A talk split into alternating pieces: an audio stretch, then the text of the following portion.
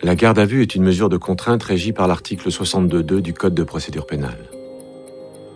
Elle est décidée par un officier de police judiciaire à l'encontre d'une personne soupçonnée d'avoir commis ou tenté de commettre un crime ou un délit. Bienvenue dans Garde à vue, le podcast. Entre 1985 et 1986, celui que la presse a surnommé l'étrangleur de la Robertso fait régner la terreur dans ce quartier résidentiel de Strasbourg. Il s'introduit la nuit dans des appartements au rez-de-chaussée où il étrangle des jeunes filles dans leur sommeil et leur inflige des sévices sexuels. Le dossier de l'étrangleur de la Robertso devient le plus vieux cold case de France. Cependant, 27 ans plus tard, une empreinte palmaire retrouvée chez l'une des victimes est identifiée. Il s'agit de celle de Nicolas Charbonnier. Sa garde à vue, commencée à 14h10 le 21 janvier 2013, se poursuit. Vous écoutez le deuxième épisode de l'affaire Nicolas Charbonnier. Des traces de bave, de transpiration et de sperme ont été retrouvées sur les lieux des crimes, mais à l'époque, aucune analyse ADN n'a été faite car la technologie génétique était encore balbutiante. Et quand le fichage ADN a été généralisé, la mauvaise conservation des scellés a alors rendu impossible toute analyse. Nicolas Charbonnier sait qu'il a pu laisser des traces derrière lui, mais il ignore qu'elles ne sont pas exploitables. Tu sais ce que c'est l'ADN Évidemment. Ce sont des cellules qui sont différentes pour chaque individu. Personne n'a les mêmes. Donc j'imagine que vous savez aussi ce que sont les empreintes digitales. J'ai lu des choses sur le sujet. oui. Si on vous disait qu'on a retrouvé un élément de ce type attestant de votre présence sur le lieu d'un crime, Mais il faudrait m'en dire plus. Comment voulez-vous que je me défende? Je pourrais avoir posé ma main sur le verre. Quelqu'un y trouvera mon empreinte. Et si, si vous vous faites tuer dans les 15 jours, est-ce que ça veut dire que je suis le coupable? On l'a retrouvé sur une coiffeuse, sur le bord. Comme si quelqu'un s'était appuyé dessus à tâtons, dans l'obscurité, la nuit. Tu vois, comme ça. Je comprends pas bien ce que vous me racontez. Je peux l'avoir posé à des tas d'endroits dans ma vie, ça, ça prouve rien. On l'a retrouvé dans une résidence privée. Un endroit où vous n'aviez aucun moyen d'entrer. Attendez. J'ai eu un boulot à la sortie de l'armée, ça m'avait marqué. C'était pour la société OBO. Je venais installer des bureaux chez les gens. C'est un travail ennuyeux, extrêmement ennuyeux.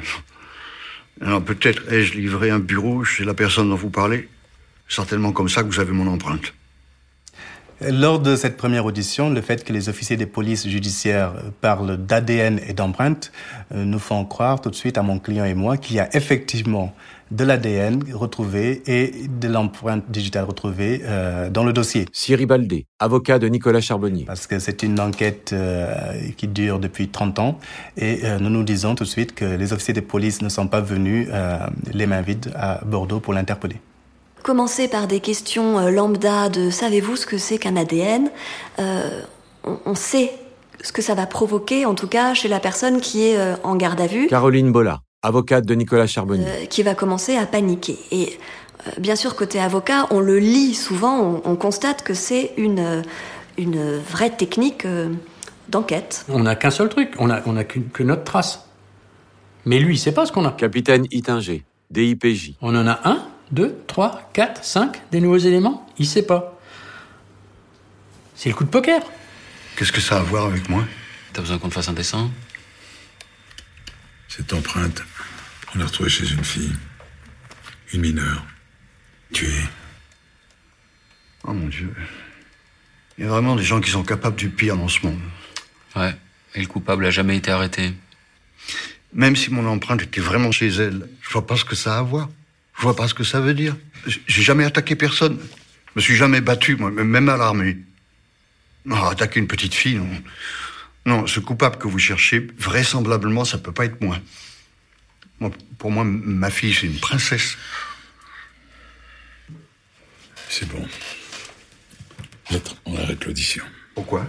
Qu'est-ce qui se passe C'est parce que tu nous prends pour des abrutis, en fait. Ben, il mélange tout. En fait, il essaie de nous apitoyer. Il essaie de nous dire, regardez, la preuve que j'ai rien fait, c'est que j'ai une fille et que, et que je l'adore, quoi. Mais je veux dire, euh, oui. Et alors? Et alors? Major Thomas, DIPJ. Si c'était aussi simple, euh, effectivement, on lui dirait ah, excusez-nous, on savait pas que vous aviez une fille, bonne journée, au revoir quoi. Mais euh, mais non, c'est pas c'est pas aussi simple que ça. À la fin de chaque audition, la loi oblige les policiers à faire signer aux prévenus les retranscriptions sur lesquelles apparaissent l'intégralité des faits qui lui sont reprochés, ainsi que le nom des victimes.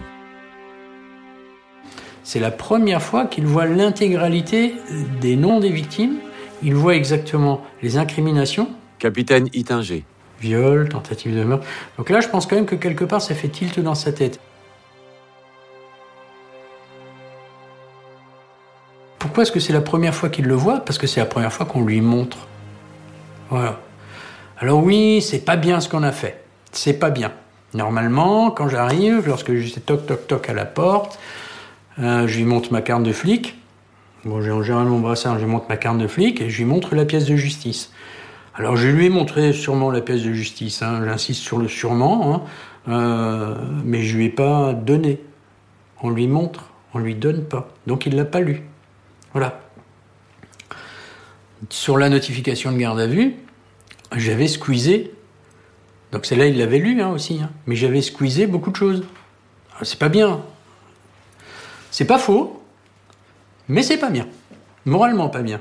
Mais c'est pas faux. J'ai pas commis d'erreur de procédure. Pensez bien que tous les avocats, ils se sont penchés sur le problème après. Hein. Donc j'ai juste joué un petit peu avec le droit. Voilà, c'est tout.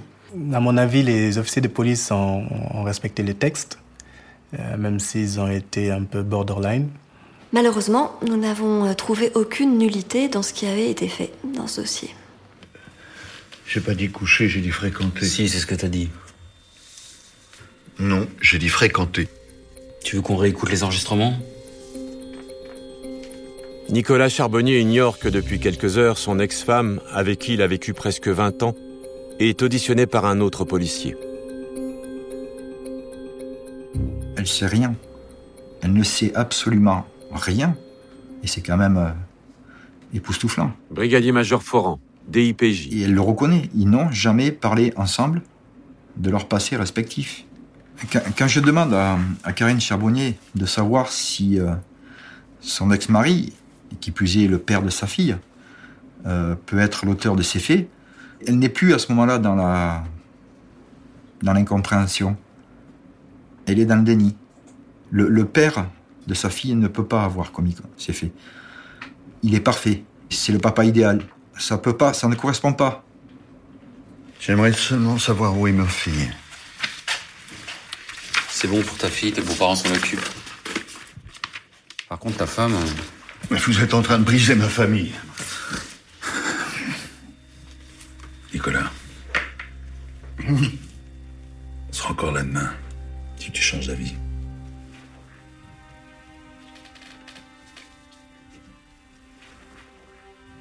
Je peux vous expliquer ce qui s'est passé Tu appelles ton avocat? Vous croyez que ça va m'aider? Non, finissons-en plus vite.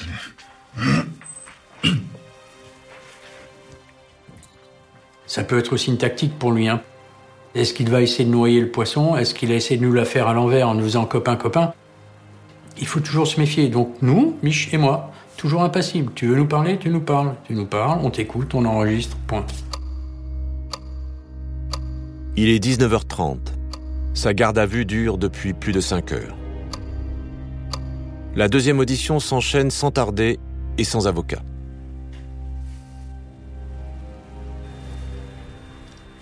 Oh bah allez-y, on vous écoute. Je suis pas fier. n'est pas une histoire que j'ai racontée à qui que ce soit. À l'époque qui vous intéresse, hein, je venais de sortir de l'armée. Je ne savais pas trop quoi faire de ma vie. J'étais un peu désœuvré. Le chalet, puisque vous en parliez, c'était effectivement un endroit où les militaires se retrouvaient pour draguer, mais pas que. J'y ai fait des connexions.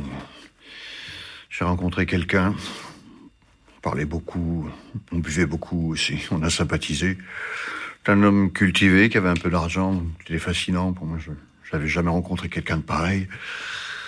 Il euh, travaillait pas vraiment, il était cambrioleur. Et un jour, il m'a proposé un coup. Et qu'est-ce que vous avez volé? Mais c'est ça le pire, rien. J'ai cassé un carreau On rentrait avec mon associé, je restais une minute ou deux maximum. Je, je m'y prenais comme un manche que j'ai jamais rien. Je, je mettais même pas de gants. Il avait réussi à, me persuader que c'était pas la peine, étant donné que j'étais pas fiché par la police. Donc quand j'y repense, j'ai honte. Dans notre jargon, on a ce qu'on appelle, nous, le PV chic, c'est le mec qui va vous dire non, j'ai rien à voir là-dedans. Ah non, moi? Non, c'est pas possible. Euh, ça, c'est le premier, c'est le PV chic. Le deuxième, c'est vous n'avez pas, vous avez pas tort, mais c'est pas moi, c'est mon pote. Donc le mentor, hein. Euh, c'est lui. Et c'est lui qui m'a tout fait faire. Hein. C'est, j'ai pas voulu le faire, mais c'est à cause de lui que je l'ai fait. Et ça, c'est vraiment un schéma classique. Donc à ce gars, il faut le laisser parler. Parce que tout ce qu'il va vous raconter, c'est en fait sa vie qu'il fait endosser à, à quelqu'un d'autre. Et donc, c'est c'est vous qui cassiez les carreaux Bah, des fois oui, des fois non. On prenait une pierre qu'on trouvait par terre, et puis on visait une fenêtre au, au rez-de-chaussée. Il disait que c'était plus facile que la porte. Le fait qu'ils nous disent j'ai fait des cambriolages, j'ai utilisé des cailloux pour euh, casser les fenêtres et on volait ce qui avait de valeur, etc. Major Thomas. Je veux dire, c'est le mode opératoire très précis de cette affaire, quoi. Lors de cette deuxième audition, les policiers ne laissent pas le temps à Nicolas Charbonnier de dérouler sa stratégie. Ils interrompent l'audition au bout d'une demi-heure et le ramènent en cellule. La journée est loin d'être finie pour les policiers. Ils informent la juge et les enquêteurs restés à Strasbourg de l'avancée des auditions. D'abord, on a, tout repris à zéro, de nouveau, avec euh, Michel. hein. On a refait le point avec la juge, à dire voilà, on l'a déjà positionné, il est là, il a volé, il l'a pas lu. C'est pour lui, c'est sur une scène de crime, et il reconnaît avoir commis des vols. Elle, elle est déjà très satisfaite, hein, parce que personne, jusqu'à présent, n'avait réussi à aller aussi loin. Euh, aucun. hein. c'est inespéré ce qu'on était en train de- de- de réaliser. Sans surprise, la juge autorise la prolongation de la garde à vue. Ils vont pouvoir le garder 24 heures de plus. Mais manquant de preuves, ils ne vont pas se précipiter. Ils vont le laisser mariner en cellule. On veut qu'il se, fourvoie, quoi, voilà.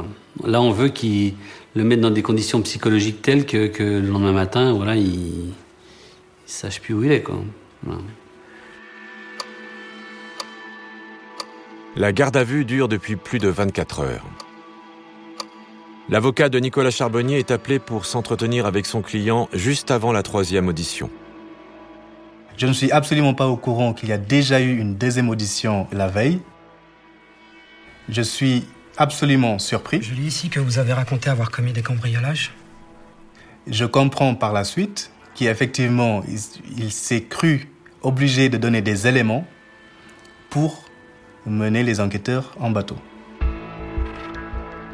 Pour justifier la présence de son empreinte palmaire, Nicolas Charbonnier a reconnu avoir volé chez les sœurs Riss. Mais les policiers ont besoin que l'adresse de Martine Riss soit formellement inscrite dans le PV d'audition. Après 18 heures passées en cellule, Nicolas Charbonnier semble épuisé. Bon. On va reprendre là où on s'est arrêté hier. Tu nous as parlé de quatre effractions. Tu te souviens des autres? Alors là, franchement, vous m'en demandez beaucoup. là. On s'est rendu dans deux appartements, c'est vrai, mais il y a eu également deux maisons. Quand j'ai quelque chose à lui dire ou quand j'ai un point particulier, je lui envoie un SMS, il le lit discrètement. Il faut pas couper le fil entre le mis en cause et l'interlocuteur. Jamais.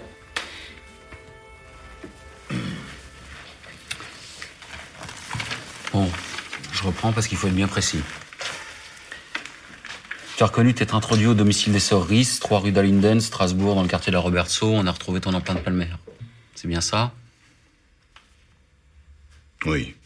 On l'écrit, il n'a pas plus de réaction que ça. Il aurait très bien pu hurler, son avocat même aurait pu hurler, ce qui veut dire que, de facto, c'est acté. On est d'accord. Il ne dément pas parce que ça ne fait pas de lui un violeur. Et surtout, il veut expliquer comment son empreinte ou éventuellement son ADN, parce qu'il pense toujours que son ADN a été retrouvé. Donc comment ces éléments se retrouvent chez les victimes. Nicolas Charbonnier a admis avoir cassé le carreau pour s'introduire chez les sœurs Riss pour cambrioler. Or, le carreau a été cassé trois jours avant le crime. Rien n'a été volé. Les sœurs Riss remarquent cependant qu'il manque un trousseau de clés, mais elles croient que leurs parents les ont récupérés. Michel Thomas en déduit que cela s'est passé en deux temps et qu'il y a donc eu préméditation. Tu nous as parlé de ton complice. Disons qu'on va l'appeler Monsieur X. Comment est-ce que vous procédiez? J'ai trouvé un, un double des clés accroché à un clou. J'ai ouvert la porte pour qu'il entre. Et tu sais ce qu'elles ont fait, les cerises, quand elles ont vu que leur carreau avait été cassé? Elles ont cru un cambriolage? Non, pas du tout. Rien n'avait été déplacé chez elles. C'est bizarre pour un cambriolage, tu trouves pas? C'est vous les experts. hein. Aucun voleur au monde n'entre sans mettre à sac les endroits qu'il cambriole, c'est la base. Être discret, ils en ont rien à foutre. Hein? Mais là, on a quelqu'un qui s'est introduit chez les Soris, a pris un double des clés, pour revenir plus tard. Pour moi, c'est c'est déterminant, quoi. Voilà. Pour moi, c'est déterminant. C'est la preuve que le mec qui est rentré dans l'appartement en cassant une fenêtre avec un caillou, c'était pas un cambrioleur.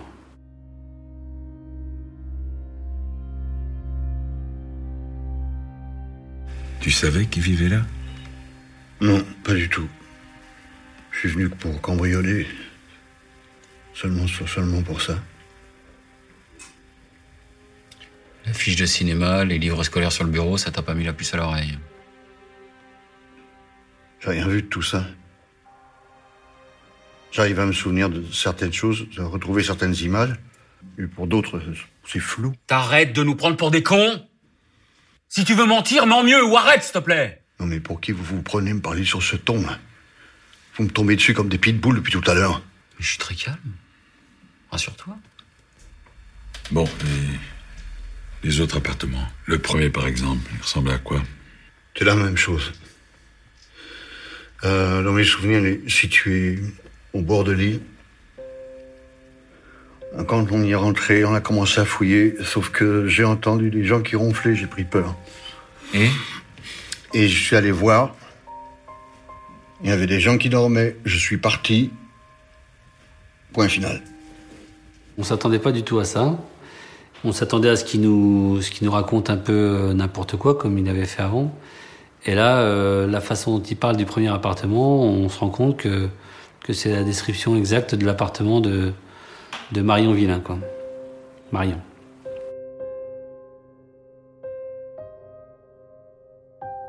Marion est la plus jeune des victimes de l'étrangleur de la Roberceau. Toute sa famille dormait quand il est entré dans la maison et l'a étranglé dans son lit.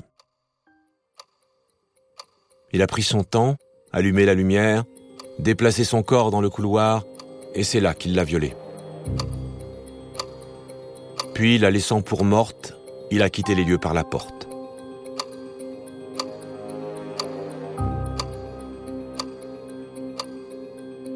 Vous venez d'écouter un épisode de Garde à vue. Retrouvez bientôt la suite. Et d'ici là, n'hésitez pas à vous abonner à ce podcast et à lui mettre plein d'étoiles.